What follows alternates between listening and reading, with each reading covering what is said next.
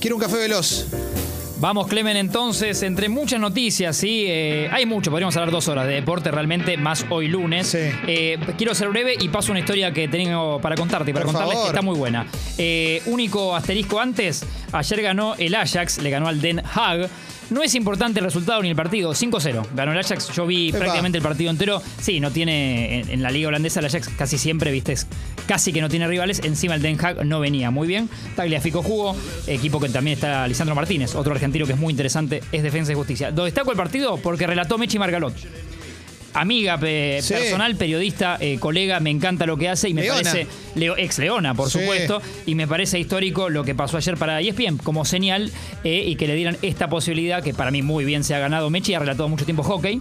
Sí. Pero es histórico que una mujer relate fútbol de varones eh, profesional en la TV argentina. Espectacular. Eh, así que lo hizo ayer con Mariano Oliveros como comentarista. Me encantó la dupla y me encantó Mechi relatando, por eso destacaba y ojalá sea, le abra la Genial. puerta a, más, eh, a más mujeres. Sí, sí, sí, sí, sí. sí. Eh, así que el beso a Mechi y la felicito, porque estuvo muy bien, muy completo todo lo, lo que tiró de estadística y datos. Bien. Y otro resultado que desprende una historia es el del Barcelona. El Barça jugaba en, en Anoeta, en San Sebastián. Visitaba la Real Sociedad. A priori parecía que como el Barça viene medio irregular, viste, un, día te gana por goleada, otro día no, eh, eliminado en Champions, no iba a ser un partido medio cerrado y no tan fácil. Bueno, ganó 6 a 1 el Barcelona. Eh, Messi otra vez en un día de oficina, de un domingo en la oficina, hizo dos goles, un pase, un pase gol muy lindo a Dest, a uno de los laterales. ¿Sabes que me gusta cómo el cuerpo le responde a lo que quiere la cabeza? ¿Viste? Que siempre pone la pelota donde la quiere poner con total tranquilidad. Sí, sí, en una baldosa. Me encanta. Sin tomar carrera. 768 partidos con la casaca del Barça. Ahora sí pasa totalmente a Xavi. Lo había igualado y eh, con el partido de ayer lo pasa Sí. y es histórico. Otro récord para Messi. Además que justo ayer Redondo llegó a 700 goles. Con 768 partidos en el Barça, 700 goles para Messi, eh, más récords que va Sí. sumando y con 23 es el pichichi de la liga, ¿no? Pichichi. Otros, otros Sí. datos. Pero ¿qué pasó en este partido? El pichichi. Eh, en la Real Sociedad, mucha gente tal vez no sabe, eh, tuvo sus comienzos y ayer hizo el primer gol del partido para el Barça, Antoine Griezmann. Sí, Un jovencito francés que a los 13 años llega a la Real Sociedad. Eh, estuve leyendo varias notas sobre Casa Talentos y gente que lo descubrió y lo tuvo ahí y decían que hasta incluso ya eh, algunas categorías inferiores no se destacaba. ¿Viste? Como cuando te dicen, era uno más, a veces era suplente. Mirá. Pero cómo llega la historia de Griezmann, esas historias de vida que por un vuelo a veces de avión perdido o un dato eh, no sos jugador o sí sos jugador de fútbol. El cazatalentos en ese momento para la Real Sociedad se llamaba Eric Olhatz, o Latz, con una H en el medio, y era elogiador, o sea, el cazatalentos de jugadores no profesionales para la Real Sociedad. ¿Me seguís? Para todo Sí. el País Vasco, digamos, se Sí, movía. era el ojeador, no un elogiador, un tipo No, claro, buscaba Sí. chicos, niños de cerca de esa edad, 10, 11, 12, 13 años, pero que no eran profesionales, que no tenían un club, para Claro. ficharlos o hacerles una prueba de unas dos semanas en la Real Sociedad a ver si después el club los tomaba. Bien. Ese era su laburo. Bueno, él se tenía que tomar un vuelo, estaba en París, este Eric estaba en París, y venía un vuelo procedente de Buenos Aires, mirá cómo la historia nos toca a Argentina, por- y a Griezmann que toma mate, un vuelo procedente de Buenos Aires que llegaba con demora y era la conexión que él tenía que tomar Sí. no la toma, no puede conectar con el otro vuelo porque eh, llega demorado de Buenos Aires y se queda un día en París. Ya, ya, Elogiador. ya hacemos. ya- la, la parte argentina es un avión que se atrasa. Es Eh, un avión que se atrasa. Y este muchacho que en París tenía que tomar este vuelo, Sí. Eric, eh, no lo toma. Entonces, que tiene unas horas o un día más en París. ¿Qué hace? Muy buen laburante. Va a ver fútbol. Se entera, averigua, había un partido de, de juveniles, un partido formativo entre el PSG y el Montpellier. De niños de unos 12, 13 años. Eh, en Montpellier estaba a prueba por uno o dos días un tal Antoine Griezmann. No, este estoy, me encanta la historia. va a ver este partido, eh, ve cuando llega, el tipo llega temprano, o sea, eh, todo su laburo, ¿no, Eric?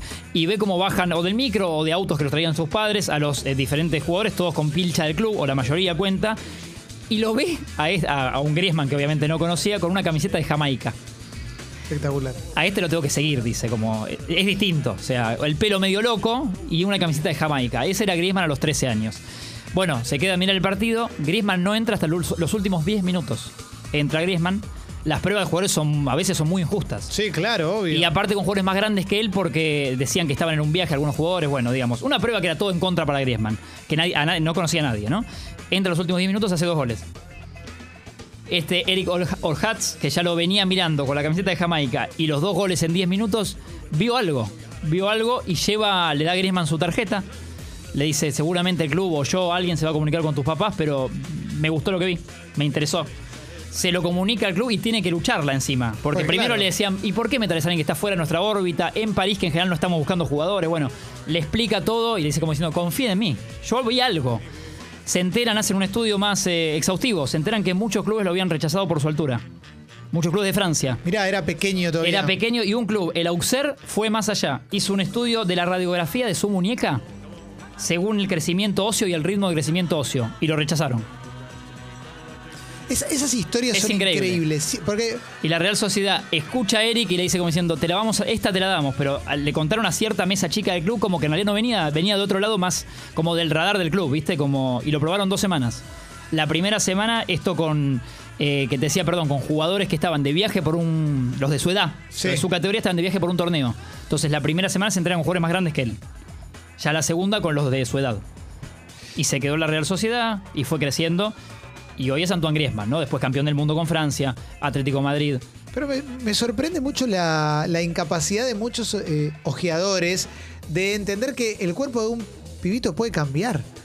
Porque los rechazan, eh, no sé, Y a sí, los sí, 13 como años. Messi las inyecciones de tratamiento, Buenanote tuvo un caso parecido, a veces por, por, por estatura baja o por estudios que, que teóricamente rebotan en el estudio médico. Pero o alguien que no quiere tomar un riesgo, ¿viste? Un- alguien, un empleado del club que dice, ¿y por qué arriesgarme y si, y si, y si fracasa? Pero Griezmann hoy que está a 1.75, ponele, no, no es que es chiquitito. Sí, sí, no una altura de intermedia, sí, unos Sí. 70 y pico, supongo. Qué jugador. Y el último dato es que este hombre, Eric, no solo hizo eso, sino que se hizo cargo seis años, lo alojó en su casa a un Griezmann chico. eh, en Bueno, una- le salió bien, ¿no? También. En Bayona, que era como en el medio donde vivía Sí. Griezmann, donde vivía él, a una hora de entrenamiento y llevaba a Griezmann y otros chicos en auto una hora a entrenar todos los días. 1.76 mide. Sí, sí, totalmente normal una altura hoy para el fútbol, digo. ¿no? Sí. Pasa que sí, siempre tuvo ese. No es muy. Ni él lo sabe, no es muy claro su puesto. Es, es delantero, juega aquí arriba, tiralo suelto que va, algo va a hacer. La rompe. No es un 9 de área de esos eh, grandotes como los 9 tanques. Y tampoco es un. Es, es un.